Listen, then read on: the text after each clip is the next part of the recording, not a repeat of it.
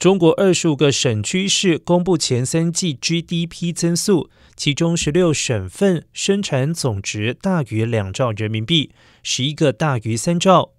广东、江苏、山东排在中国前三名，分别为九点一七兆元、八点八七兆元、六点四四兆元，占全中国比重百分之十点五四、百分之十点一九、百分之七点四。但中国东部经济大省的增速正在放缓，势头已经被中西部地区赶上。